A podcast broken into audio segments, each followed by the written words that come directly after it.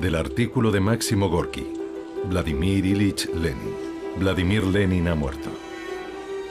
Incluso algunos de sus enemigos admiten honestamente. Con Lenin, el mundo ha perdido a una personalidad, el genio más brillante entre todos los grandes hombres de su tiempo. El periódico burgués publicado en idioma alemán, Prager Tageblatt, concluyó su artículo lleno de admiración reverencial por su colosal personalidad con las siguientes palabras. Lenin parece excelso, insondable y digno de admiración, incluso en su muerte. En Occidente, la tendencia había sido convertirlo en una especie de robot mecánico, sin sentimientos humanos ni valores culturales. En la Unión Soviética era todo lo contrario. Lenin había sido convertido en un dios.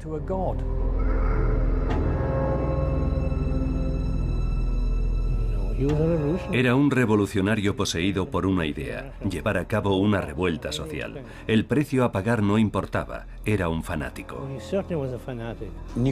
Es imposible llegar a lo más profundo de una persona guiándose únicamente por las evidencias aportadas por los testigos. Primero deberíamos entender su plan de vida. Deberíamos observar las particularidades de su carácter, ya que era el típico intelectual ruso que se hacía las mismas eternas y dolorosas preguntas que Chernyshevsky y Tolstoy. No olvidemos que todo sucedió en la época de la masacre de la Primera Guerra Mundial y fue él quien paró aquella guerra. Y debemos tener en cuenta que se propuso crear una comuna de París en un territorio que ocupaba una sexta parte de la Tierra. Era un plan titánico y estuvo muy cerca de conseguirlo. Lenin, primera parte.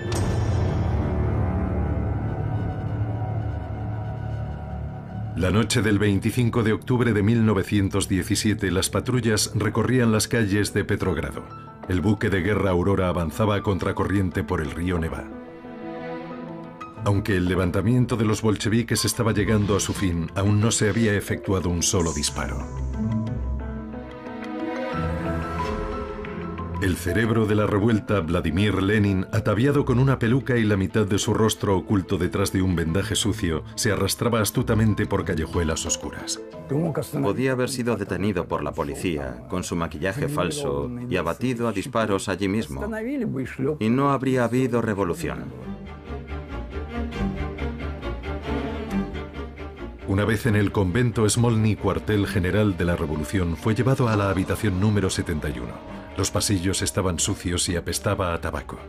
A su llegada al convento le esperaban los delegados del segundo Congreso de los Soviets, preparados para anunciar el cambio de poder en Rusia.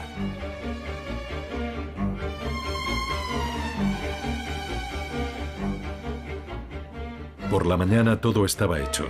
Lenin dijo, una transición demasiado abrupta desde la clandestinidad al poder. Y luego añadió en alemán, mi cabeza da vueltas. Era un teórico y en realidad nunca había participado en ninguna actividad revolucionaria o en algo parecido. A las 10 de la mañana el Comité Militar Revolucionario emitió el discurso de Lenin a todos los ciudadanos de Rusia. La causa por la que el pueblo ha luchado, la abolición de la propiedad terrateniente, el control de los trabajadores sobre la producción y el establecimiento del poder soviético, se ha conseguido. La dictadura del proletariado había terminado con la vieja máquina del Estado. Entonces comenzó el fiasco de Lenin.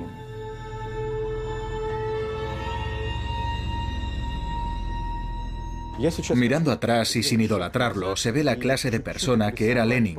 Sus orígenes se situaban en la Rusia central, por nacimiento y consanguinidad. El 10 de abril de 1870, 22 de abril, según el calendario revolucionario soviético, nació un niño en Simbirsk, en el seno de la familia Ulianov. El padre de Lenin, Ilya Ulianov, era mitad ruso y mitad kalmuco, y su madre era mitad sueca y mitad alemana. En su linaje sueco había también parte de sangre judía. Lenin era una auténtica mezcla de todas las sangres posibles que coexistían en Rusia. Tras examinar al bebé que lloraba ruidosamente y tenía una cabeza muy grande, la comadrona dijo, se convertirá en alguien muy inteligente o muy tonto. Varios días después, el padre superior de la Catedral de San Nicolás bautizó al bebé con el nombre de Vladimir. Del artículo de Máximo Gorky, Vladimir Ilich Lenin. Hijo excepcional de este mundo abyecto. Persona maravillosa que fue víctima de la hostilidad y el odio por luchar por la causa del amor y la belleza. Hay una foto muy llamativa de toda su familia cuando Lenin tenía nueve años. Está de pie, da la sensación de estar totalmente solo y transmite una gran determinación. Una pequeña criatura, pero muy reservado y seguro de sí mismo. Un enigma. A pesar de todo lo que se ha escrito de él, sigue siendo un enigma. Nadie ha roto esa nuez y ha visto lo que hay en su interior.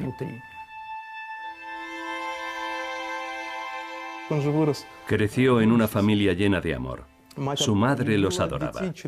Y ellos vivían impregnados de ese cariño incondicional. Y de esa manera y a lo largo del tiempo se profesaron todos ese amor hasta la edad adulta.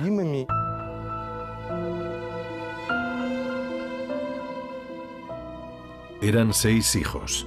Ana, Alexander, Vladimir, Olga, Dimitri y María. Ilya Nikolaevich era una persona acomodada pero los Ulianov llevaban una vida modesta. Era uno de los principios de su madre. Vivía una vida aislada. La casa estaba amueblada con un estilo sobrio. El único objeto lujoso era una gran biblioteca que contenía obras clásicas y las últimas ediciones de la literatura moderna. Se puede decir que Ilya Nikolaevich era una persona leal al régimen. De hecho, se convirtió en consejero de Estado y fue condecorado con la Orden de San Estanislao de primera clase, equivalente al grado de general en la vida civil. Era una persona muy conocida en San Petersburgo y no desconocida para su majestad. Sasha Ulianov era considerado un niño con un gran talento. Se graduó en el instituto con medalla de oro y entró en el Departamento de Ciencias Naturales en la Facultad de Física y Matemáticas de la Universidad de San Petersburgo. Un documento muy interesante ha sobrevivido hasta nuestros días. Una redacción del estudiante de instituto Alexander Ulianov sobre el tema Cualidades que necesitas poseer para ser útil para la sociedad y el Estado. Honestidad, aplicación, firmeza de carácter, inteligencia, conocimiento. Nos enseñan los valores que Ilya Nikolaevich y María Alexandrovna habían inculcado desde bien pequeños a sus hijos.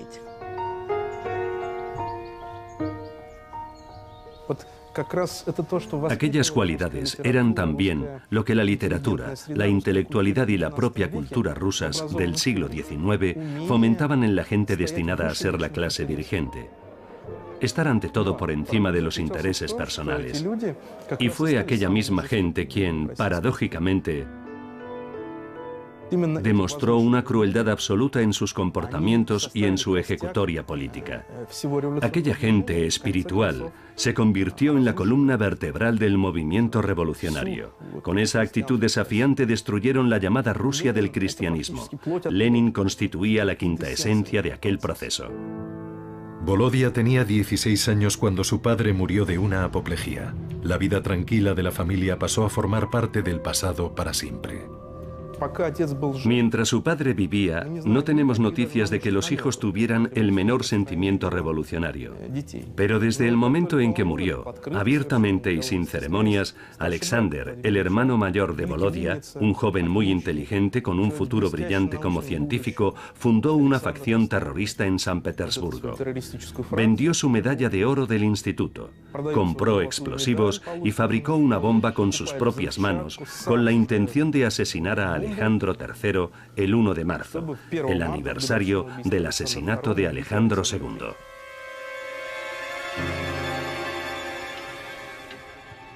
Alexander Ulianov fue arrestado junto a otros participantes del fallido regicidio. El tribunal condenó a todos a la pena de muerte. La sentencia fue ejecutada en el patio de la fortaleza de Schlisselburg, cerca de San Petersburgo. Todo el mundo en Simbirsk se apartó de los Ulyanov como si tuvieran la lepra. Vladimir tenía entonces 17 años. ¿Qué efecto pudo producir aquello en un muchacho que adoraba a su hermano mayor? Cualquiera que viva en el seno de una familia, tenga hermanos y sepa lo que significa el amor familiar, puede imaginarlo. No voy a extrapolar este suceso hasta el extremo de afirmar que fue la muerte de Alexander lo que convirtió a Lenin en lo que fue, pero sí constituyó uno de los factores que definieron su personalidad y su biografía. Fue una tragedia familiar y Vladimir entendió que entre la familia Ulyanov y el gobierno del zar se había producido una brecha insalvable. Mientras estaban en marcha las vistas judiciales, Volodia estaba haciendo los exámenes de graduación en el instituto. A pesar de todo, obtuvo unas excelentes notas. Pero al ser hermano de un criminal no tenía derecho a estudiar en Moscú ni en San Petersburgo. Por ello fue matriculado en la Facultad de Derecho de Kazán. Tres meses más tarde fue expulsado por participar en manifestaciones estudiantiles. Las ideas socialistas y el espíritu revolucionario que él acogió representaban el espíritu de la época y era normal que un joven estudiante los admirase. Era un representante típico de lo que se conoce como la juventud iluminada rusa de la década de 1880. Protestaban contra las tradiciones, contra el poder imperialista, contra el zarismo. Tenían la convicción de que era humillante para Rusia vivir bajo una autocracia que se había convertido en algo obsoleto.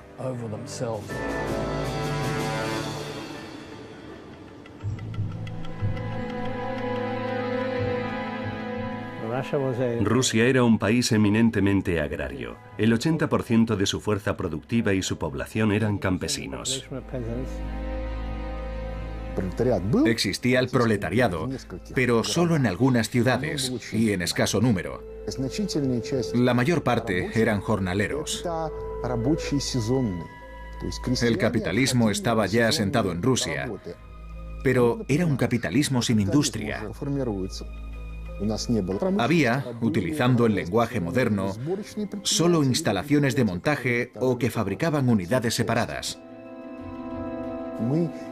Rusia no podía llevar a cabo el ciclo completo, ni tampoco se le habría permitido, porque el país no tenía un sistema financiero propio. No había banco central.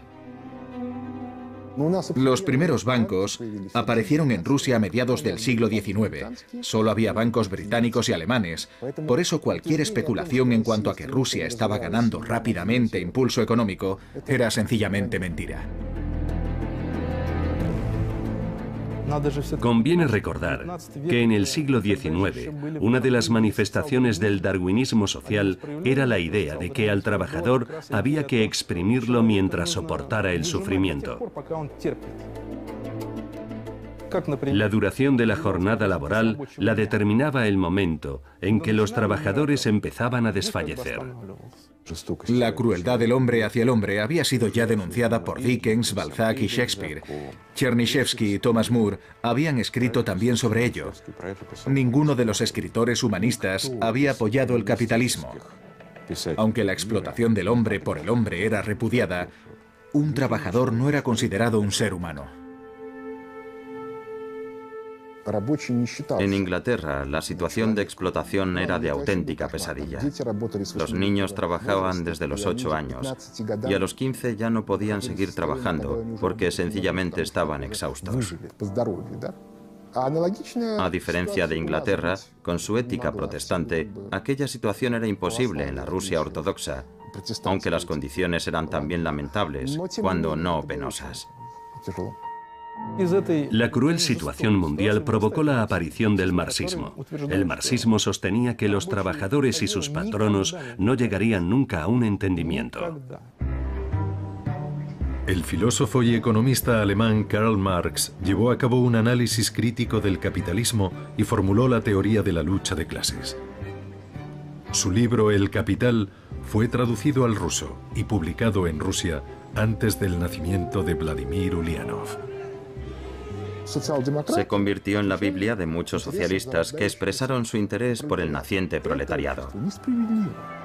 Esta sociedad es injusta y ninguna reforma puede ayudar a corregir los defectos del propio modelo.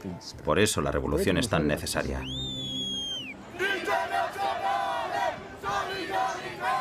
Lenin amaba la teoría de Marx. Era una especie de autoridad religiosa para él. Era un diligente pupilo de Marx. Tomó su teoría, que había estudiado minuciosamente, y decidió ponerla en práctica. Tenía una mente brillante. Podía haberse dedicado a cualquier profesión en la Rusia imperial, y sin duda con éxito. Pero en cambio escogió un camino muy distinto. En 1891, la región del Volga estaba devastada por la hambruna. Surgieron brotes de cólera y tifus. La gente moría por miles. Ana Ulianova compraba medicamentos para dárselos a las personas enfermas. Vladimir rechazó de plano seguir su ejemplo. Aconsejó a sus amigos que no dieran dinero o hicieran aportaciones a la gente que sufría. ¿Por qué? Porque lo que de verdad quería era que la situación empeorase más todavía para que surgiera el sentimiento revolucionario entre los campesinos.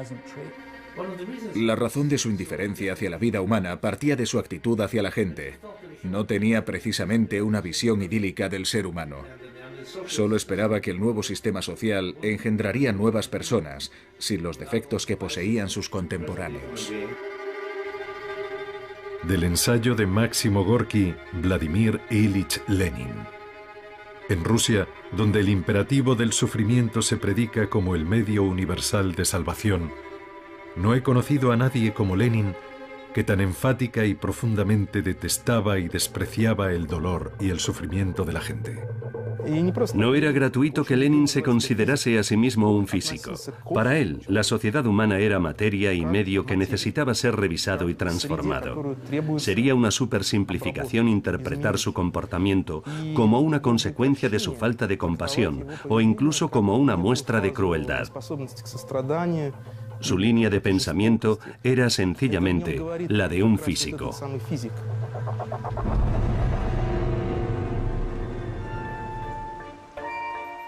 En 1893, Vladimir se trasladó a San Petersburgo. Alquiló un apartamento para tener su propia intimidad. Un piso limpio, con una puerta forrada de fieltro para amortiguar el ruido exterior. A 15 minutos a pie se encuentra la biblioteca municipal. Vladimir lee mucho. Le interesan los problemas de la economía e intenta escribir su propio material analítico. Había leído una cantidad innumerable de libros. Su comprensión de los textos era realmente asombrosa. Cinco volúmenes de datos estadísticos o algunos gráficos en alemán. En fin, el material que cualquier persona normal habría encontrado aburrido. Pero a él le encantaba todo lo relacionado con los números.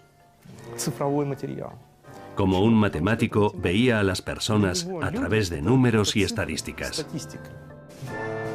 En el silencio de su habitación, Ulianov creaba un mundo nuevo que surgiría sobre las viejas y decrépitas ruinas.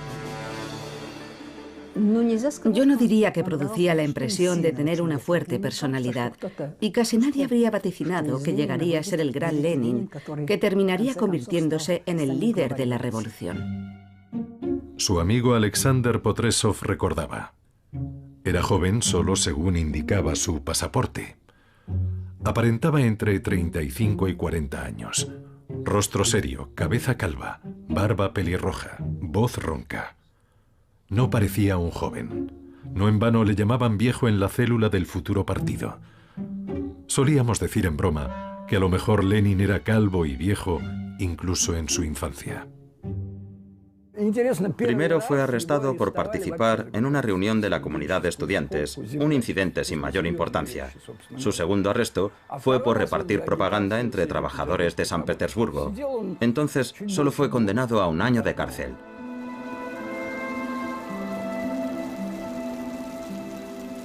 Escribía regularmente cartas a su familia, comunicándoles que su estado de salud era satisfactorio. y que debían traerle diariamente agua mineral para su delicado estómago. El propio Ulianov dormía nueve horas al día. Podía trabajar en la biblioteca de la cárcel y casi terminó su desarrollo del capitalismo en Rusia. Incluso bromeaba con que prefería continuar en la cárcel un tiempo más. En una ocasión, por una ventana del pasillo de la cárcel, vio un tramo de acera de la calle Spalernaya. A ese lugar acudiría Nadenka más tarde para que Volodia pudiera verla. Nadenka es profesora y enseña a los trabajadores a leer, escribir y marxismo. Volodia se había enamorado de aquella chica alta y seria de cara pálida, totalmente comprometida con la causa de la revolución. Se habían conocido accidentalmente durante la Semana de la Mantequilla, en una reunión de marxistas. Comieron blinis y charlaron sobre el futuro de Rusia. Cuando fue puesto en libertad, Ulianov fue desterrado a Shushenskoye, un pueblo de Siberia. Allí lo seguiría su novia. Ella fue también condenada por su actividad revolucionaria. En julio de 1898, el sacerdote de la iglesia de San Pablo en Shushenskoye ofreció el sacramento. El siervo de Dios Vladimir queda prometido con Nadesta. Una empleada local y el dueño de una tienda fueron la madrina y el padrino. No creo que fuera realmente el amor de su vida. Aunque Lenin estaba unido a ella, la trataba bien y era un buen marido. Cuando se marchó de visita a Krasnoyarsk, dejando a Nadenka sola en casa, Arregló la puerta de la entrada con una cegueta para que pudiera quedar bien cerrada. Había enseñado a Nadenka a manejar el revólver por si un ladrón entraba en la casa. Le preguntó qué blusa le gustaría tener.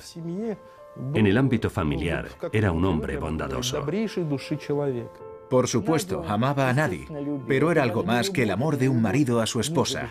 Formaban un auténtico bloque. Eran un solo yo. Y Nadia le servía con auténtica abnegación. Toda su vida estuvo cimentada en los cuidados que le profesaron las mujeres. Primero su madre y luego Nadia Krupskaya. La madre de Nadia los acompañó en el destierro. Cocinaba para que él pudiese trabajar y Nadinka también le ayudaba en sus asuntos.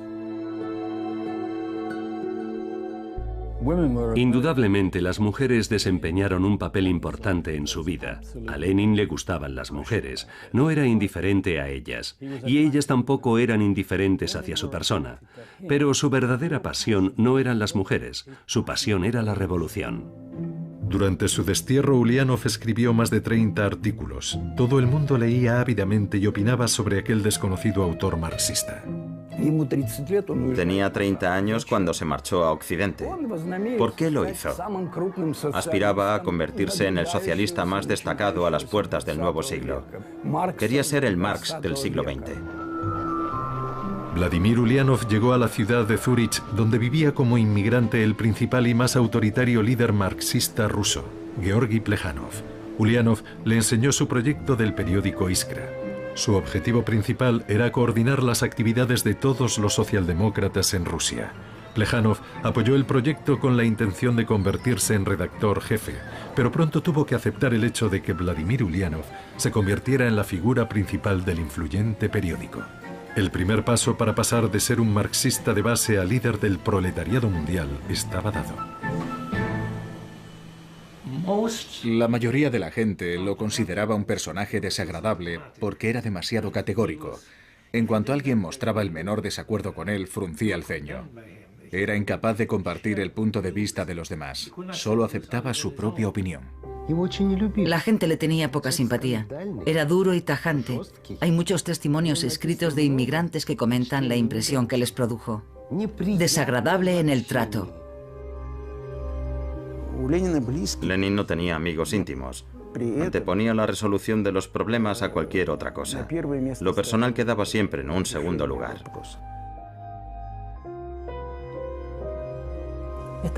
Él era siempre la figura central. De hecho, no confiaba en nadie. Solo recurría a la gente cuando necesitaba ayuda. Cuando su esposa cumplió su destierro, Vladimir la convocó en Zúrich, pero nadie fue a buscarla a la estación. Tampoco lo encontró en las señas que éste le indicaba en sus cartas. Resulta que había cambiado de dirección y había olvidado comunicárselo. Finalmente Nadia encontró a su marido. Krupskaya se hizo cargo de toda la correspondencia del periódico Iskra, La Chispa, y del cifrado de las cartas de su marido.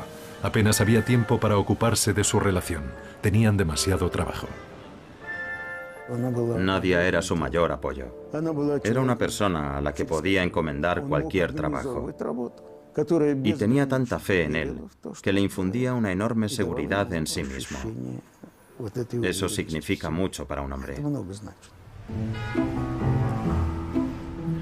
En algún momento entre 1902 y 1903, Lenin y Nadia se trasladaron a Londres. Por miedo a una conspiración, vivían allí bajo nombres supuestos. En su tiempo libre, salían a la campiña inglesa y asistían a una iglesia socialista donde una vez oyeron a un pastor orar por el éxodo de los trabajadores del reino del capitalismo hacia el reino del comunismo. Y de vez en cuando visitaban la tumba de Karl Marx. Lenin pasaba la mayor parte del tiempo trabajando en su escritorio o en la biblioteca del Museo Británico. En febrero de 1902, la aparición de su nuevo libro ¿Qué hacer? constituyó todo un bombazo. El libro iba firmado con el seudónimo Lenin. Su vida estaba dedicada por completo al pensamiento. Antes que otros contemporáneos suyos, vio la importancia de contar con un partido político. No era simplemente un lugar para cotillear por donde ves la vida pasar. Era un lugar donde podías conseguir cosas concretas. Desde ese punto de vista, era una persona muy avanzada. Fue el primero en Rusia que expuso la idea de manera contundente y categórica. Solamente el proletariado podría destruir el sistema existente. Pero esa tarea titánica solo podría encomendarse a gente con determinación y debería hacerse siempre bajo la dirección de revolucionarios profesionales. En julio de 1903 en Londres 43 delegados asistieron al segundo Congreso del Partido Obrero Socialdemócrata de Rusia. Al primer Congreso celebrado en Minsk habían asistido solo nueve delegados y todos habían sido detenidos. Entonces el partido no llegó a fundarse. Esta vez los marxistas se reunieron en la calle de Southgate Road, en una capilla cuyo pastor era un devoto socialista. Pero se sintieron incómodos en aquel ambiente religioso y decidieron trasladar sus sesiones al Club Comunista de la calle Charlotte. Las autoridades británicas pensaron, esta gente no supone ninguna amenaza para los intereses británicos. Y la policía consideró totalmente innecesario impedir los actos. Finalmente, en Londres se fundó el Partido Socialdemócrata con su propio estatuto y programa revolucionario. Sus principales objetivos eran la lucha en pro de la dictadura del proletariado, el derrocamiento de la autocracia zarista en Rusia, la implantación de una república democrática, la instauración de la jornada de trabajo de ocho horas y la confiscación de los latifundios a los terratenientes para restituir las tierras a los campesinos. Sobre estas cuestiones la postura de los revolucionarios fue unánime. La controversia surgió cuando se trató la cuestión del Consejo Editorial de Iskra. Lo que estaba en juego era el liderazgo del partido. Todos estaban dispuestos a luchar por el poder. Lenin sugirió que en lugar de seis, el consejo estuviese formado por solo tres. Plejanov, Martov y él mismo a expensas de Potresov, Sasulich y Axelrod. Al final, la mayoría de los delegados, de ahí el nombre de bolcheviques, que significa mayoría, votaron a favor del proyecto de Lenin. Después de aquello, Potresov nunca le perdonaría a Lenin el haber roto de aquella manera traumática todos los acuerdos anteriores al Congreso. De hecho, a Lenin no le gustaban las intrigas. Era un calmuco demasiado franco y directo para andar urdiendo conspiraciones en contra de nadie. Prefería hablar sin dobleces. Aunque parecía un ratón de biblioteca, por las horas que pasaba enfrascado en los libros, era también pero que muy capaz de jurar como un soldado. Había algo más que rebelde en él. La tensión nerviosa tuvo un efecto nocivo en su salud. De ahí sus migrañas, el insomnio y la neurastenia.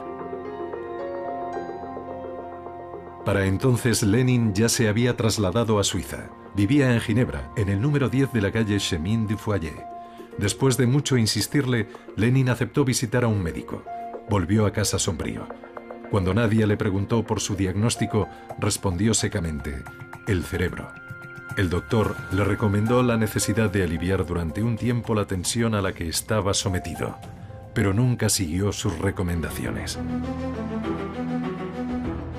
Seguía trabajando en la biblioteca escribiendo artículos, todo tipo de notas y cientos de cartas a diario. Estaba convencido de que se podía dirigir la labor del partido en Rusia a distancia. Cuando la correspondencia estaba lista, Lenin la llevaba personalmente en bicicleta hasta la oficina de correos. Los mensajes más importantes eran transmitidos de forma oral o viajaban ocultos en maletas con doble fondo. Todo lo de valor era transportado por los mensajeros que cruzaban la frontera tanto legal como ilegalmente. Vivía en un estado de asedio constante, siempre en peligro de ser arrestado o deportado de un país a otro, obligado a reunir continuamente a la gente. La familia de Volodia trabajó muy duro para sostenerlo. El primer equipo de Iskra lo formó con sus parientes más cercanos, sus hermanas y sus esposos. Necesitaba aparentar que contaba con gente en el partido para no parecer un simple socialista ruso aislado. En realidad quería aparecer como alguien que representara cierto poder. Había otros socialistas que vivían en Rusia. Ellos se encargaban allí del trabajo clandestino. Él habría continuado gustoso su trabajo en las bibliotecas suizas, escribiendo, aprendiendo y estudiando. Suelo visitar la sala de lectura de la Biblioteca de Ginebra y allí siempre pregunto por el lugar donde se sentaba Lenin. Después de vivir en Ginebra durante años, leyendo los libros de la biblioteca, todavía conservan su tarjeta de lectura. La intoxicación de los libros fue una tragedia para la intelectualidad rusa de los siglos XIX y XX. Lenin vivía prácticamente en el mundo de los conceptos, no sentía la vida real. Mientras tanto, la población rusa hervía de indignación. Muchos partidos políticos pretendían derrocar a la monarquía. Los revolucionarios sociales organizaban ataques contra los altos funcionarios. Y los campesinos estaban furiosos por no haber recibido las tierras después de la abolición de la servidumbre.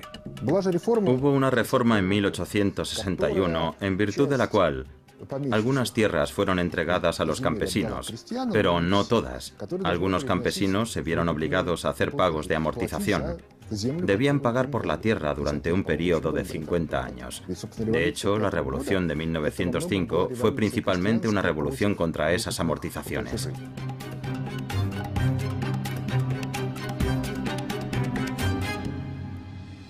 ¿Dónde reside la tragedia del año 1905? No es que el gobierno se negara a hablar con la gente corriente, es que los funcionarios no sabían cómo hacerlo. Si Nicolás II se hubiese dirigido a los trabajadores el 5 de enero, ¿qué les habría dicho? ¿Qué hubiera podido decir para calmarlos? No era solo una demanda pidiendo un aumento de los salarios. La gente exigía medidas políticas. El caso es que el zar se encontró en un callejón sin salida. Estaba plenamente convencido de que hacía todo lo posible para mejorar la vida de los trabajadores.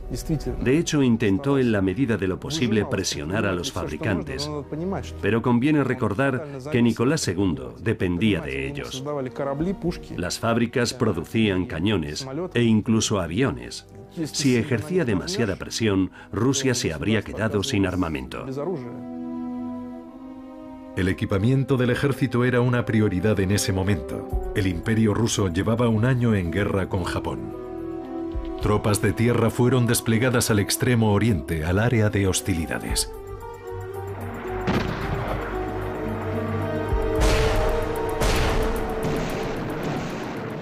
Si no hubiera mediado una revolución, Rusia probablemente habría ganado la guerra contra Japón.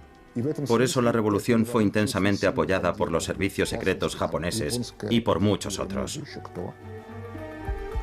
Por otra parte, si no hubiese habido guerra ruso-japonesa, la revolución de 1905 habría sido ahogada aún más rápidamente. En la mañana del 11 de enero de 1905, Lenin se enteró por los periódicos de los acontecimientos del Domingo Sangriento en San Petersburgo. Esta noticia lo llevó a un estado de enorme excitación. Ahora nada podía detener ya la revolución. Y Lenin se sentó a escribir sus artículos en los que llamaba a los trabajadores rusos a iniciar una revuelta armada. Es una extraña paradoja. Lenin anhelaba la revolución y escribía mucho sobre ella, pero de alguna manera las revoluciones siempre estallaban en su ausencia. Y sin embargo, no se apresuró a trasladarse a Rusia de inmediato. Hubo otros que sí lo hicieron, pero él permaneció esperando. Creo que hay dos facetas en Lenin bien diferenciadas. Lenin, el visionario, el que deseaba construir un nuevo mundo, y Lenin, el terrorista secreto. Todo ello en una sola persona. Era un ser humano excepcional y era también, por qué no decirlo, muy peligroso. Finalmente, en noviembre, Lenin viajó a Rusia.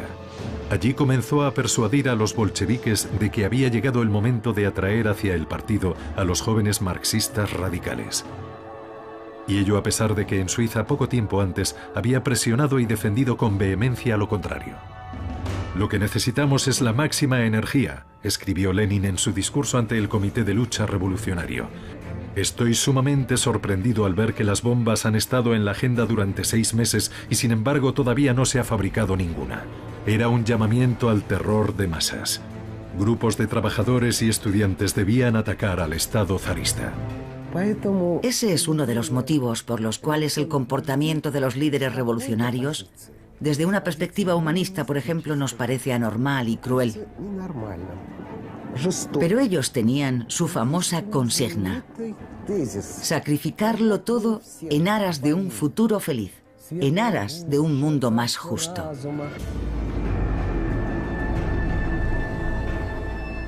Esa era la norma en la época de la revolución. A principios de diciembre los disturbios callejeros estallaron en las calles de Moscú. Pequeñas unidades de combate se movían por la ciudad actuando como una guerra de guerrillas.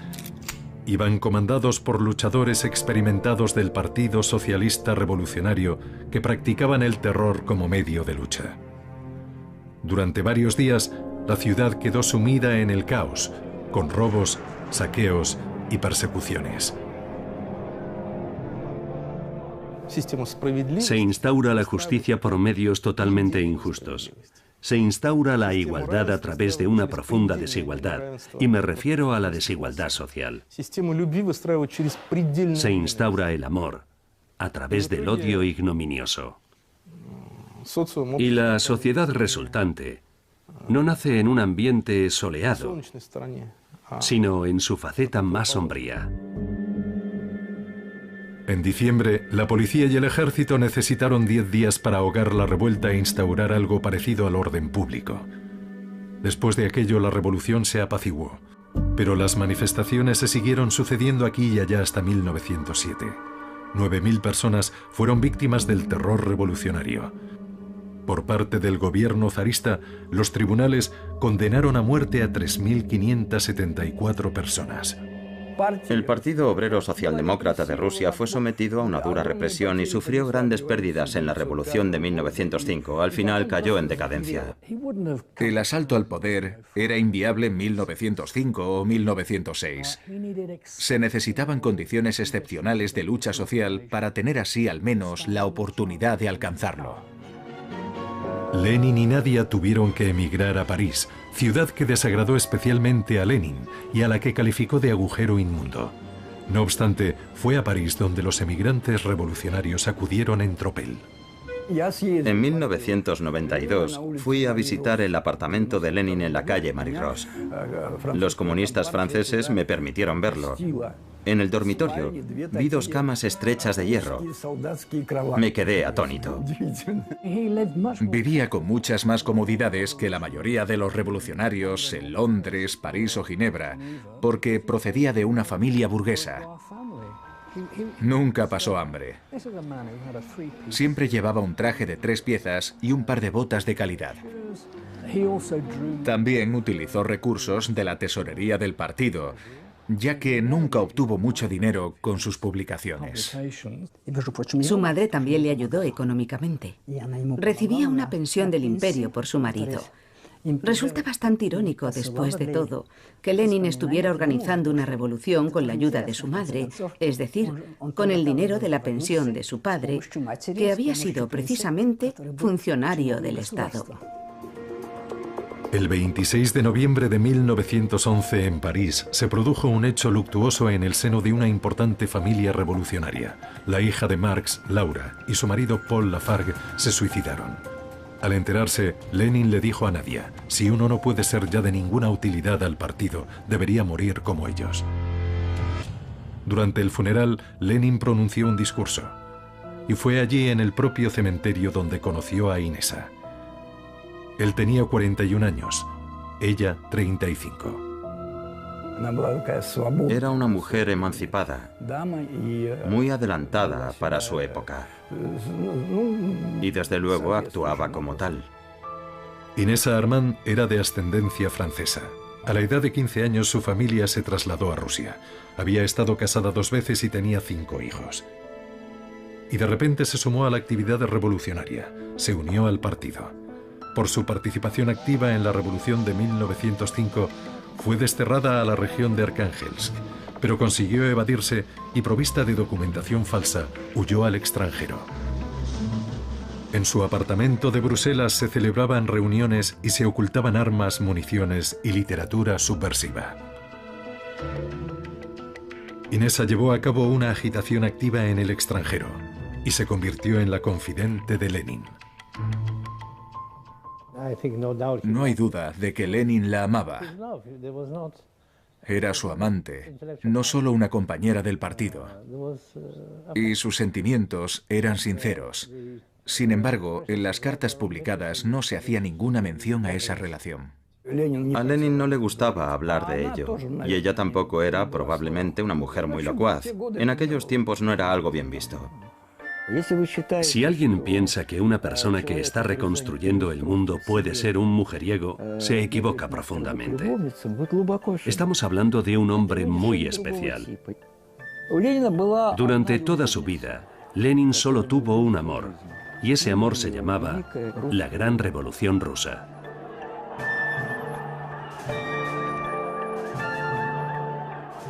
Mientras trabajaba en la biblioteca de Berna, le llegó la noticia del derrocamiento del zar, así que una vez más llegaba tarde. Del artículo de Gorky Vladimir Ilich Lenin. En 1907 en Londres, Lenin me dijo, el mundo burgués ha alcanzado un estado de fermentación pútrida que amenaza con envenenar todo y a todos. Es el principio de una catástrofe. Seremos testigos de una guerra en Europa. Será una horrible masacre.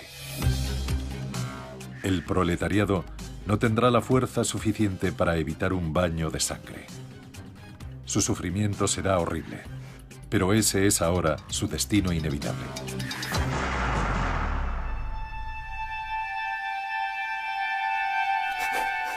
Lenin, segunda parte. El conflicto armado fue bautizado casi de inmediato como la Gran Guerra.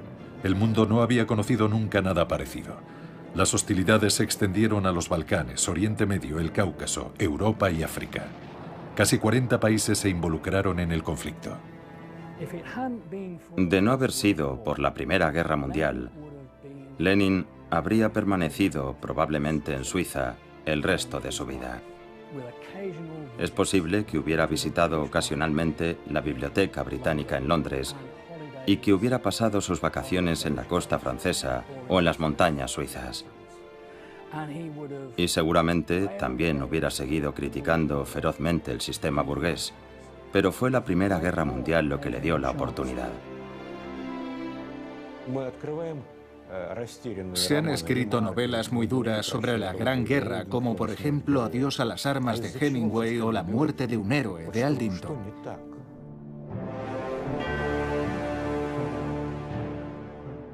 ¿Qué ocurrió? El mundo burgués se venía abajo.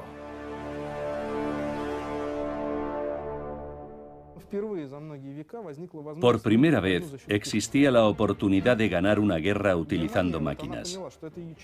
Alemania pensó que había llegado la hora y podía hacer lo que no había conseguido durante muchos siglos para alcanzar el más alto nivel en las coordenadas políticas mundiales. El avance en la industria metalúrgica fue increíble. Y el país que fuera capaz de reequipar a su ejército en primer lugar podía ganar en cuestión de semanas. La victoria se lograría con la artillería.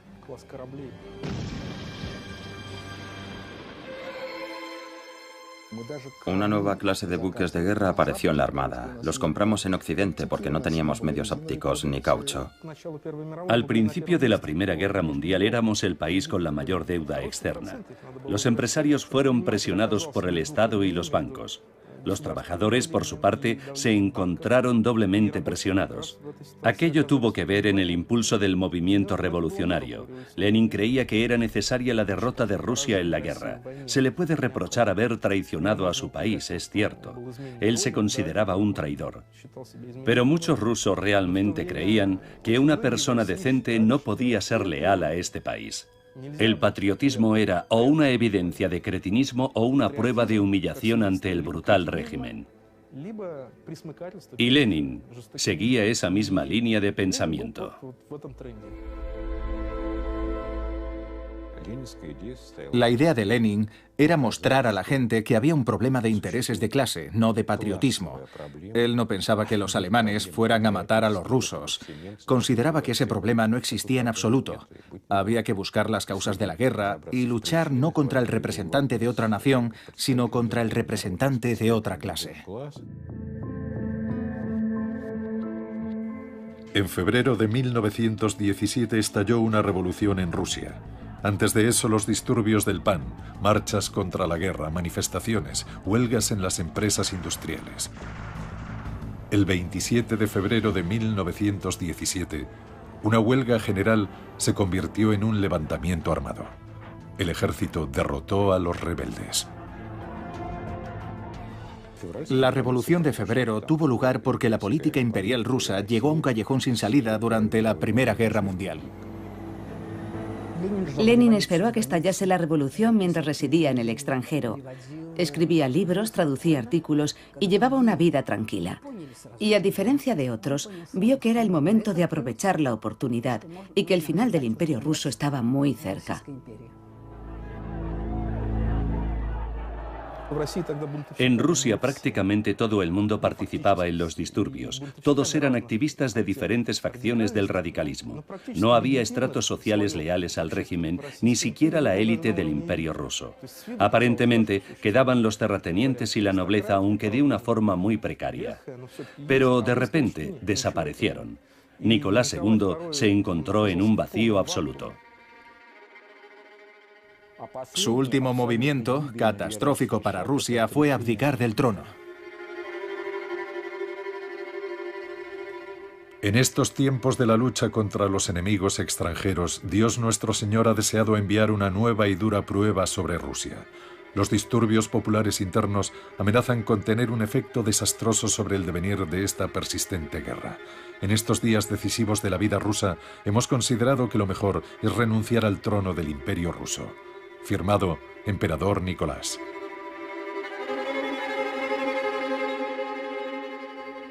La guerra continuó, la gente no la quería. Petrogrado estaba lleno de desertores mientras los liberales seguían parloteando. El poder dual había conducido al caos. Por un lado emergió el gobierno provisional y por el otro el Soviet de Petrogrado, un cuerpo ilegítimo que representaba a las bases, que también reclamaban el poder en el país.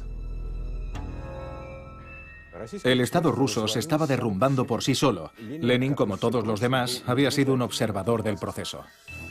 Tras la Revolución de Febrero en Rusia, el jefe del Estado Mayor alemán del Frente Oriental, general Hoffmann, escribió, La Revolución rusa desmoralizó al ejército y nosotros, naturalmente, buscamos intensificar el proceso. Algunas autoridades civiles que mantienen relaciones con los ciudadanos rusos que viven en Suiza tuvieron la idea de utilizar algunos de estos ciudadanos para destruir el espíritu combativo del ejército ruso, envenenándolo con ideas antibélicas.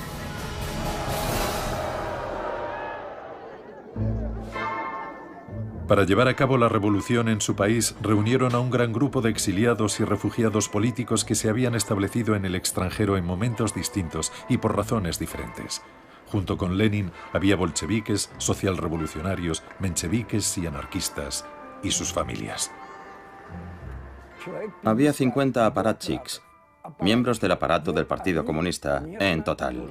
Eran muy importantes porque sabían cómo trabajar. Nadie contaba con un aparato de partido como aquel.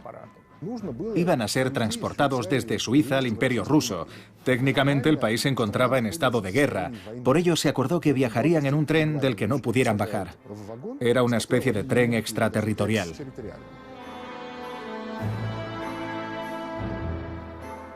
El 9 de abril, un grupo de emigrantes se reunió en la estación de Zurich. La gente gritaba acusando de traidores a los pasajeros que se disponían a partir y clamaban que serían colgados en Rusia por provocadores. Los pasajeros respondieron cantando la internacional. Nada más partir el tren, Lenin pidió que se dejase de cantar y se estuviera en silencio. Quería trabajar. Karl Radek se fue a fumar al baño. Cuando Lenin se enteró, montó en cólera. No quería que nadie fumara en el tren, ni tampoco que cantara o le perturbase durante la noche. Era un hombre bastante complicado para convivir con él.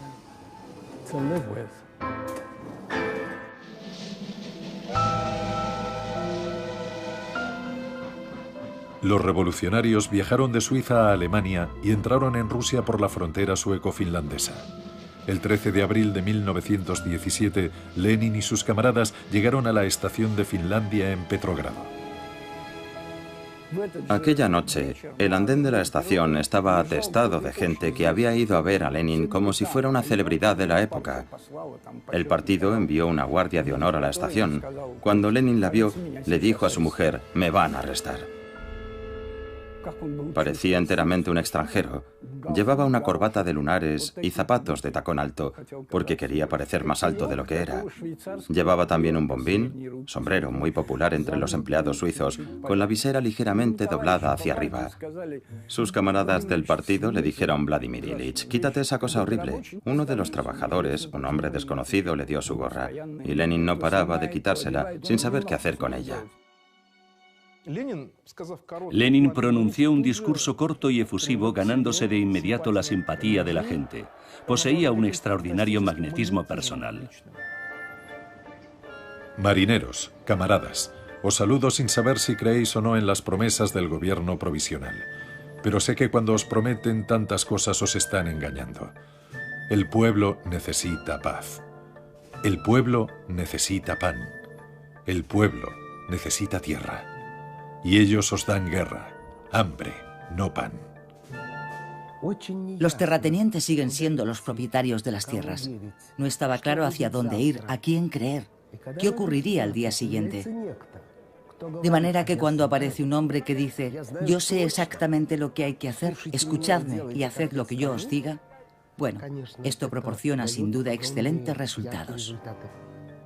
Habéis hecho un gran trabajo. Habéis destronado al zar, pero aún no hemos terminado. Tenéis que golpear mientras el hierro está caliente. ¡Viva la revolución social mundial! Encontró las palabras que le catapultaron al poder. Cuando él proclamó todo el poder para los soviets, los demás decían cosas bonitas, pero sin efecto. Aquella noche habló ante el Comité Central y dijo, hagamos la revolución. Le contestaron que acababa de llevarse a cabo. No, necesitamos hacer otra, replicó. Aunque tenía solo 47 años, pensaron que aquel viejo había vivido demasiado tiempo en Occidente y no entendía nada. Era un loco peligroso y obsoleto, pero tenía el don de la persuasión.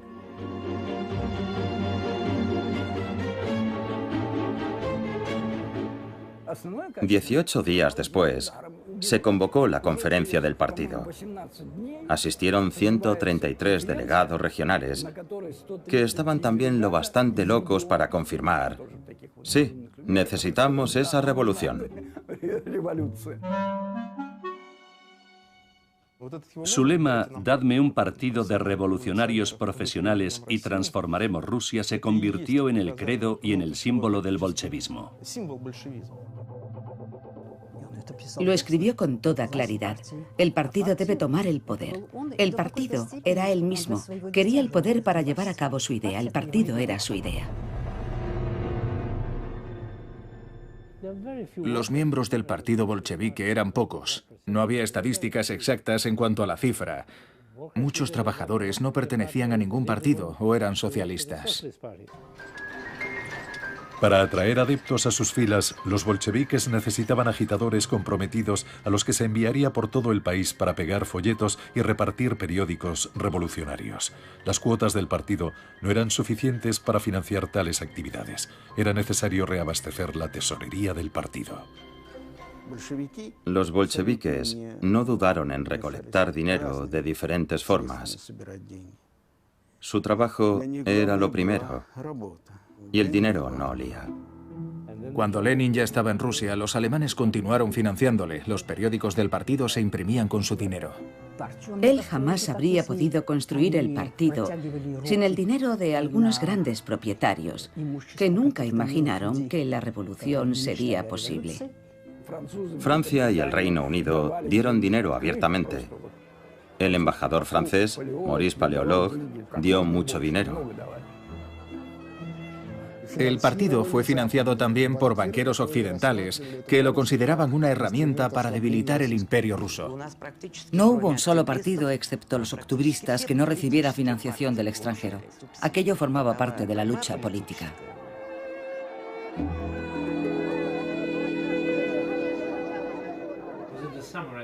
En el verano de 1917, en un mitin socialdemócrata, Sereteli, un menchevique, dijo que no había partido en Rusia que quisiera tomar el poder. Entonces, Lenin se levantó de su asiento y exclamó, sí existe ese partido, dando a entender que era el suyo. Los asistentes se echaron a reír, porque sabían que su partido apenas tenía ninguna influencia. En el archivo central del partido se conserva el diario de Víctor Chernov, líder de los socialrevolucionarios. En él escribió, todos entendimos que asumir la responsabilidad del destino de Rusia en el otoño de 1917 significaba sangre sucia y trabajo sucio para aquel movimiento espontáneo. Dejaron vía libre a los bolcheviques y a Lenin con la esperanza de que arreglasen el desaguisado, pero no permanecieran en el poder. Entonces vendremos como caballeros con brillantes armaduras y construiremos un Estado auténticamente democrático. Y como ahora sabemos, fue una vana ilusión. El 24 de octubre carros blindados entraron en la plaza frente al Instituto Smolny. Grupos de hombres armados ocuparon el Banco de Estado, la oficina de correos, la agencia telegráfica, las estaciones de tren Nikolaevsky y Baltic. Posteriormente fueron reforzados con marineros de Kronstadt. El buque de guerra Aurora avanzaba a contracorriente por el río Neva y se detuvo cerca del Palacio de Invierno. A las 21.40 un disparo de fogueo efectuado desde el Aurora marcó el comienzo del asalto. A las 2 de la mañana el palacio fue tomado por los atacantes.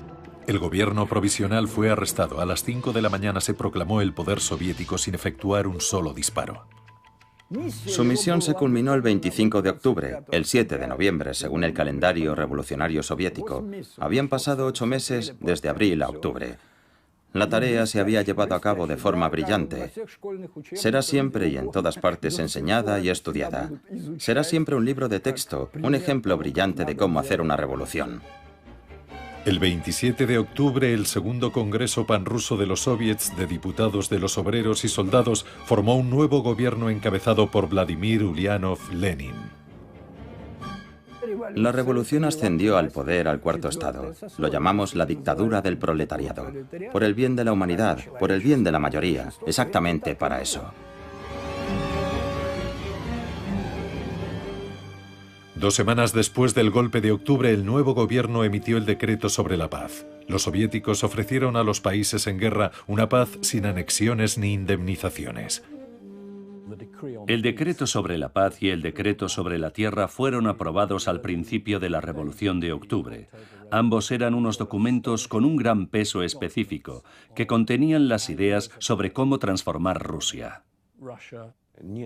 Por los decretos de Lenin, las entrañas de la tierra pertenecían al pueblo, no al Estado. Eran propiedad socialista, es decir, propiedad del pueblo. El decreto sobre la tierra legalizaba la adquisición de las haciendas de los terratenientes por los campesinos. Al conocerse su emisión, los soldados abandonaron el frente y regresaron a sus hogares. Lenin quería cambiar la forma de pensar de la clase trabajadora. No sentía amor por ella. Cuando era estudiante ya sabía que los trabajadores no estaban comprometidos con el socialismo y aquello le disgustaba mucho. La víspera del 25 de octubre, Lenin escribió que se debían crear las condiciones necesarias para que hasta un cocinero estuviera capacitado para gobernar el Estado. Solo podía conseguirse por medio de la educación. Según los datos censales de principios del siglo XX, el 80% de la población era analfabeta. A ese respecto, constituyó un grandioso resultado social. La campaña de alfabetización fue realmente el gran logro del gobierno soviético. El Politburó, liderado por Lenin, estuvo en sesión todo el día. Recibía hasta 600 llamadas abordando diferentes temas. Todavía no era un Estado totalmente establecido, sino algo difuso. Ni siquiera comía en la cantina para evitar tener conversaciones triviales. A veces se marchaba para realizar visitas a los suburbios de Moscú y hablar con los campesinos. Construyó casas de descanso para los soldados heridos. Escribió enmiendas a la Constitución. Tradujo sus propios trabajos y solicitó el aumento del número de estudiantes procedentes del proletariado y el campesinado más pobre. Elaboró un proyecto de resolución para los orfanatos. Incluso escribió notas sobre cómo cumplir en el puesto de centinela. La gente era totalmente ignorante. El país era bárbaro y analfabeto. No sabían qué decir y él les enseñó a decir alto o disparo. Inventó señas y contraseñas. Lo hizo todo. Recuerdo que hay un documento de un agente alemán en el que dice, Lenin está trabajando como nosotros queremos, sigan financiándole. Él no trabajaba para Alemania, todo lo que hacía lo hacía para él mismo. Servía la gran idea de la revolución en Rusia. Simplemente resultó que los intereses de Lenin y los de Alemania coincidieron. A finales de 1917 los alemanes comenzaron a perder la guerra se vieron obligados a volver a desplegar sus fuerzas en el frente occidental contra los franceses, los británicos y los americanos. Por eso buscaron la paz con Rusia en el frente oriental. Los alemanes financiaban a Lenin, que prometió sacar a Rusia de la guerra. La situación económica en Rusia se encontraba al borde del colapso. La industria solo trabajaba para las necesidades del frente. Moscú era abastecido con solo cinco camiones de carga de alimento al día, en lugar de los 100 que se requerían. Petrogrado 15 en vez de 50. Había hambruna, epidemias de tifus, fiebre tifoidea, viruela. Lenin se puso su desgastado abrigo y le dijo a Yersinsky, Félix, ponte tu gabán y vámonos a negociar con los boches. En Francia llamaban boches a los alemanes. El 3 de marzo de 1918 se firmó el Tratado de Brest-Litovsk entre Rusia y Alemania. Rusia admitió la derrota.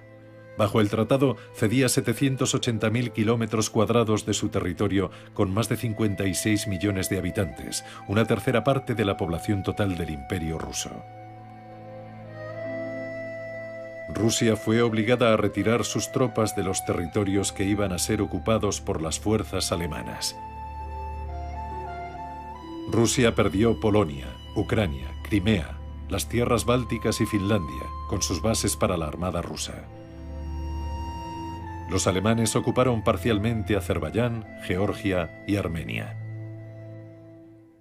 Podría haber rechazado heroicamente firmar la paz, pero la revolución habría sido aplastada. El Tratado de Brest-Litovsk se firmó porque los bolcheviques eran demasiado débiles en aquel momento y no porque tuvieran que ejecutar debidamente sus obligaciones con los alemanes. Era una cuestión geopolítica. Casi todo el partido se opuso a su posición en el tratado. Todo el mundo decía que era una paz vergonzosa y que el país no debería firmarla, pero Lenin dijo que eso le traía sin cuidado. El mero hecho de que un millón de rusos sobrevivieran fue un logro personal de Lenin. Él paró aquella guerra. Pero estalló la guerra civil y el ganador sería quien estuviera dispuesto a sacrificar su vida. De hecho, los bolcheviques alcanzaron el poder precisamente durante la guerra civil. Cualquier guerra civil es una guerra sin reglas. Los rusos mataban a los rusos con una crueldad mayor todavía porque pensaban que tenían derecho a matar a cualquiera de los suyos. Los blancos habían estado azotando a sus siervos durante siglos y ahora tenían que lidiar con mujiks, campesinos rebeldes, siguiendo la tradición de los amos, castigando a sus esclavos. Aquella gente educada tenía las manos manchadas de sangre. Y los rojos también. Del artículo de Máximo Gorky Vladimir Ilich Lenin. ¿Es posible la humanidad en una guerra de una ferocidad sin precedentes? ¿Qué bondad y benevolencia pueden existir? La contrarrevolución está cargando contra nosotros como un oso. ¿Qué podemos hacer? ¿No tenemos ningún derecho a defendernos? ¿A resistir? Lo siento, pero no somos tontos. Sabemos lo que queremos. El ejército rojo es invencible. Camaradas y soldados del Ejército Rojo, capitalistas de Inglaterra, América y Francia están librando una guerra contra nosotros. Envían dinero y suministros militares a los terratenientes rusos que lideran tropas contra los soviets desde Siberia y el Cáucaso septentrional con el objetivo de restaurar el poder del zar, el poder de los terratenientes y los capitalistas. Pero nunca lo conseguirán. En aquel momento, todo indicaba que los blancos estaban a punto de tomar Ekaterimburgo y ponerse a las órdenes de Nicolás II y su familia. Ello podría suponer un gran apoyo para los blancos. Por eso los rojos los mataron a él y a su familia. Precisamente para que los monárquicos no tuvieran más posibilidades de contrarrestar la ofensiva de la revolución. Él necesitaba demostrar que la muerte del zar marcaba el final del pasado. El pasado ha terminado y ya no hay vuelta atrás. Lenin no anunció la muerte de la familia del zar de inmediato. Le aterraba pensar que si se conocía lo que había sucedido con la familia del zar, pudiera producirse un cambio dramático en la actitud de la gente hacia el Consejo de Comisarios del Pueblo, hacia él y hacia el resto del liderazgo político. Aunque no hubo una orden escrita, todas las circunstancias ponen de manifiesto que los bolcheviques de Ekaterimburgo habían recibido el plácet de Moscú o alguna otra forma de aprobación.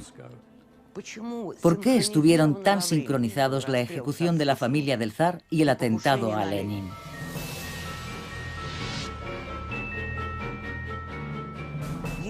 Sabemos que fue la misma gente, por ejemplo, el señor Yurovsky, quien ejecutó a la familia del zar e investigó el atentado a Lenin.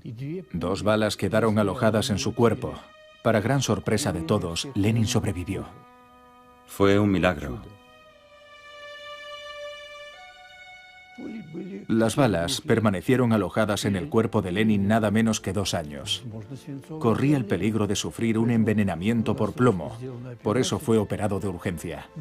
Cualquier herida se cierra de forma gradual, así que apareció una cicatriz que estaba produciéndole un evidente estrechamiento en la arteria carótida interna. El suministro de sangre al cerebro era solo posible por el lado derecho. Su estado, sin temor a exagerar, era crítico. El atentado provocó una campaña de publicidad hecha a medida del líder del proletariado. Zinoviev, su ayudante, escribió su biografía. Bonch Brujevich, el director ejecutivo del gobierno soviético, convenció a Lenin para que permitiera ser filmado en el jardín del Kremlin. El diario Pravda publicaba a menudo fotografías suyas.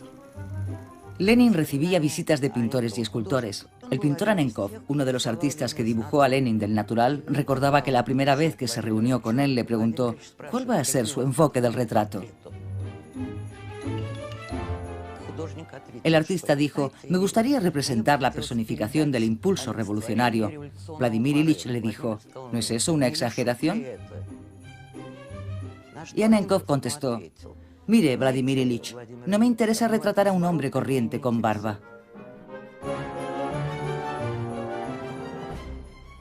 Tenía en mente un proyecto histórico no solo para cambiar a Rusia, sino para cambiar el mundo entero.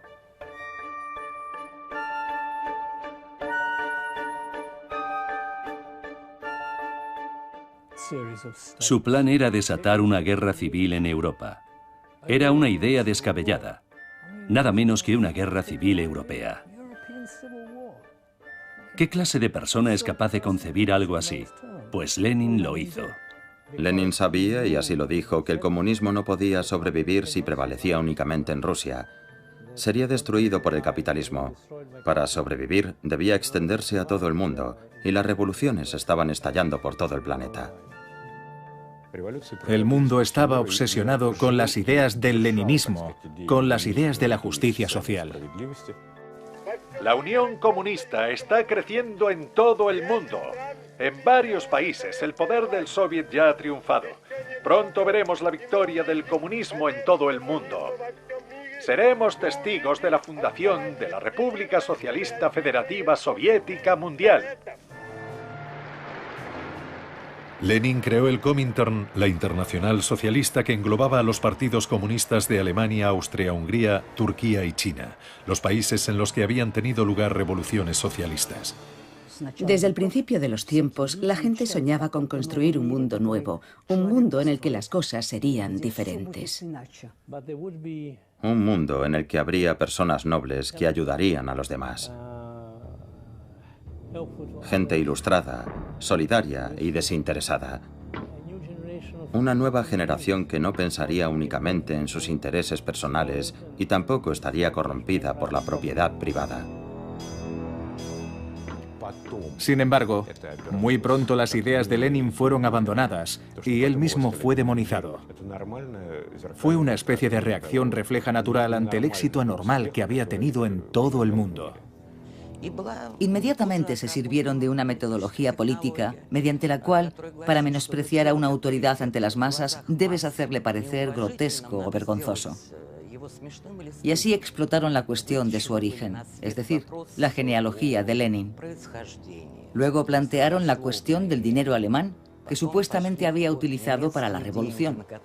Y finalmente empezaron a chismorrear sobre su romance adúltero con Armand. En abril de 1917, Inés Armand viajó con Lenin a Rusia. Una vez en Moscú, se hizo cargo de la jefatura del Consejo de Economía Nacional y de un departamento del Comité Central. Encabezando una misión de la Cruz Roja, viajó a Francia para liberar a los soldados del cuerpo expedicionario ruso de su cautiverio. Fue arrestada por las autoridades francesas y liberada después de que Lenin amenazara con disparar a toda la misión francesa en Moscú. Armand murió de tifus.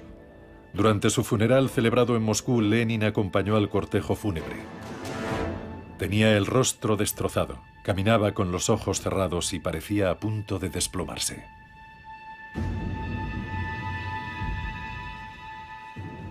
Podía derramar algunas lágrimas, pero él consideraba que eso formaba parte de su vida privada, una zona vetada, prohibida hacia los demás. En cuanto salía de esa zona emergía su otro yo, el que se prohibía a sí mismo las debilidades de un hombre. Hubo muchas personas, entonces llamadas nihilistas, que negaban la moral desde un punto de vista teórico. Esos individuos se convirtieron en los seres más despiadados de la historia de Rusia. Robespierre dijo que el terror era la forma más elevada de justicia. Lenin pensaba lo mismo. Camaradas, la sublevación kulak en vuestros cinco distritos debe ser aplastada sin piedad. Hay que colgar, y digo colgar para que la gente lo vea, a no menos de 100 kulaks ricos y chupasangres de renombre. Apoderaos de su grano, identificad a los rehenes. Hacedlo de manera que en muchas leguas a la redonda la gente vea, tiemble y grite. Ahoguemos y estrangulemos a esos kulaks chupasangres. Sinceramente tuyo, Lenin. Emplea para ello a la gente más dura que tengas.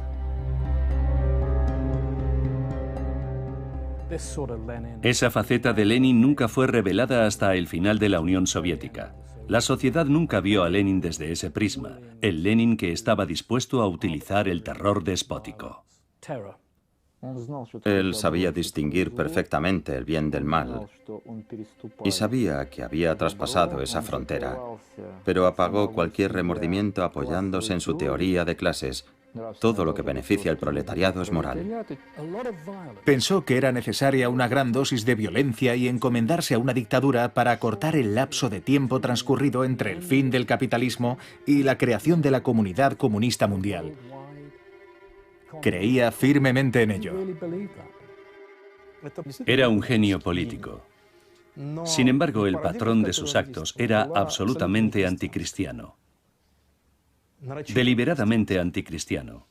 Lo que él inició fue el experimento más dramático del siglo XX, la construcción de un paraíso en la tierra estando ausente la figura de Dios. Creo que Lenin abandonó a Dios por Marx. Era un ateo militante y lo era hasta tal punto que paradójicamente su ateísmo era casi religioso. El bolchevismo es una especie de religión. Ningún hombre puede profesar dos religiones a la vez. El que cree en Dios no puede ser bolchevique. A principios de la década de 1990, el gobierno soviético abrió los archivos secretos de Lenin. Había algunos documentos aterradores. Por ejemplo, una vez Lenin ordenó colgar a todos los sacerdotes que se mostraban renuentes a obedecer y sus cadáveres debían exponerse públicamente para atemorizar a los disidentes. Escribió, disparad a los sacerdotes, a cuantos más disparéis mejor. Desde su punto de vista, la Iglesia Ortodoxa rusa era una de las organizaciones más peligrosas, destructivas y perniciosas de la sociedad imperial rusa. Pensaba que los sacerdotes eran un auténtico cáncer para el pueblo ruso. Durante su infancia en Simbirsk, Lenin había sido miembro de la parroquia de San Sergio de Radones. Más adelante ordenó la apertura de las reliquias del santo en la Laura de la Trinidad y de San Sergio y pidió que se le proyectara la película de la exhumación. Al finalizar la proyección, Lenin se frotó las manos. Estaba profundamente satisfecho.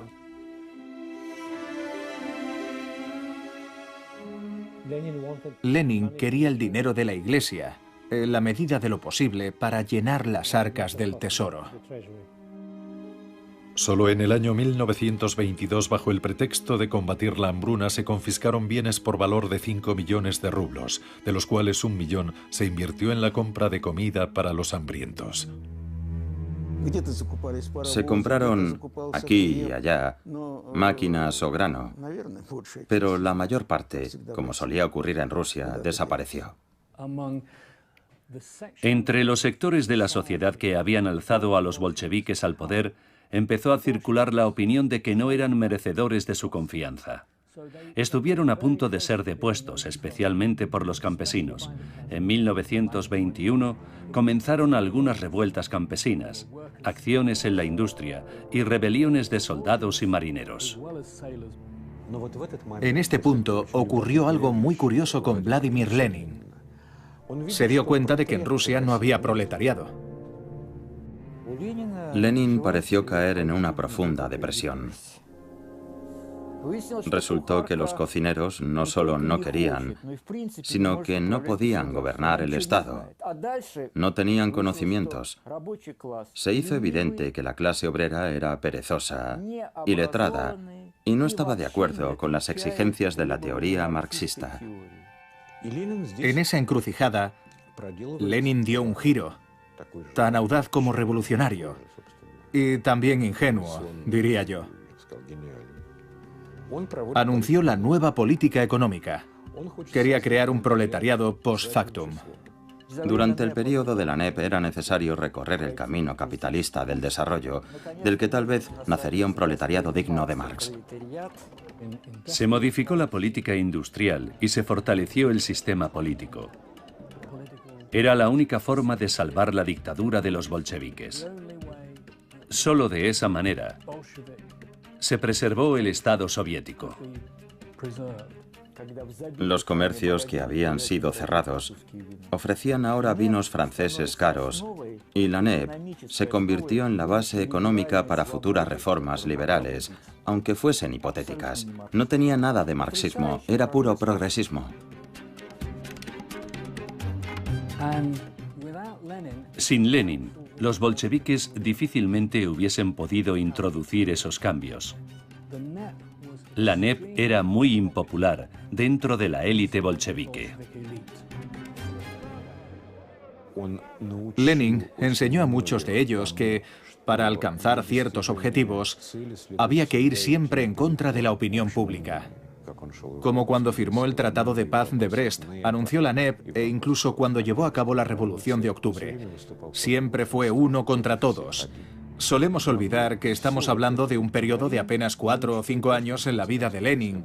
Como Sísifo, había empujado una piedra cuesta arriba, dando esperanza a la gente, pero la piedra cayó rodando. Su idea de difundir el comunismo en todo el mundo a través del Comintern, la Internacional Socialista, no tuvo éxito en ningún lugar. Rusia iba a incendiar Europa y lo único que consiguió fueron algunos chispazos. Los líderes de la revolución alemana fueron asesinados y la revolución húngara fracasó. Durante los dos últimos años de su vida fue consciente de que había fracasado. No había posibilidad alguna de cambiar la naturaleza humana. Se dio cuenta de que ninguno de sus camaradas más cercanos respondía al epítome del hombre nuevo. Estaba decepcionado con todos ellos y con la sociedad en general. Fue una tragedia para él.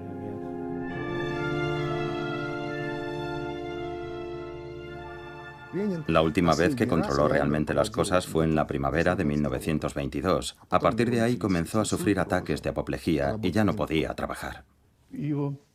Lo dejaron postrado en la cama y le prohibieron las visitas. Su hemisferio izquierdo estaba deteriorado. El lado derecho de su cuerpo se fue paralizando poco a poco desde las piernas hacia el tronco. Lo único bueno es que su mente permaneció más o menos lúcida. Trató de dictar una serie de artículos y notas, pero esas notas y esos escritos nunca llegaron a sus destinatarios. Fue un sentimiento trágico para él. Durante dos años, Lenin estuvo sin trabajar. Su secretario personal, Zinoviev, le traicionó. Desvió los asuntos a Stalin, ignorando el hecho de que Lenin seguía vivo. Ambos consideraban a Lenin una especie de material de desecho. Lenin era consciente de que estaba muy enfermo.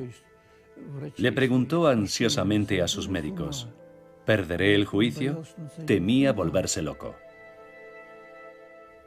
Eso era muy importante para él. Estaba literalmente destrozado. En el momento de su muerte era un hombre desmoralizado. Una de las pocas expresiones que todavía utilizaba al final de su vida era Dios santo. Dios santo. Sus médicos lo mencionaban a menudo en sus notas. Tal como recordaron algunos miembros de su cuerpo de seguridad, Lenin permanecía en su mecedora ataviado con una gorra, envuelto en su abrigo de piel, aullando a la luna. Lloraba y gemía, por decirlo de alguna manera. No creo que fueran solo momentos de demencia, creo que revelan también la terrible agonía y sufrimiento del hombre que se encuentra en la antesala de la muerte.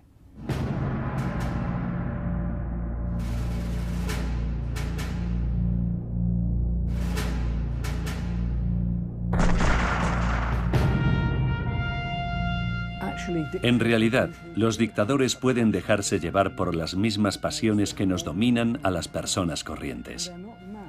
Claro que no están locos. Puede que tengan alguna percepción deformada de la realidad, pero no están mentalmente enfermos. Ni mucho menos. Se parecen mucho a nosotros. Por eso son tan peligrosos, porque tenemos muchas cosas en común. Gustave Le Bon, sociólogo experto en psicología de masas, escribió, Los grandes reformadores del mundo siguen encorvando nuestras espaldas, incluso desde las profundidades de sus tumbas. Debemos comprender que esto se debe principalmente a que han expresado plenamente los intereses de su raza y del tiempo que les ha tocado vivir.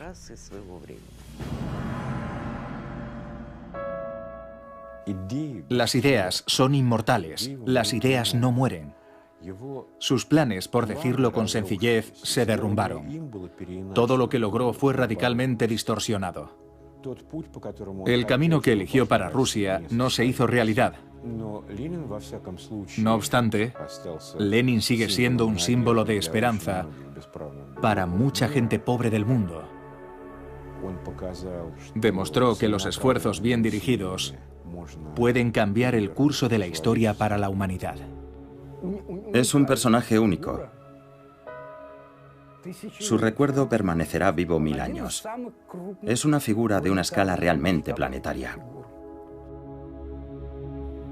Todos esos gritos para sacar a Lenin de su mausoleo son inútiles. Da igual que lo hagan o no, nadie podrá borrarlo de la historia. Nunca. Allí permanecerá para siempre.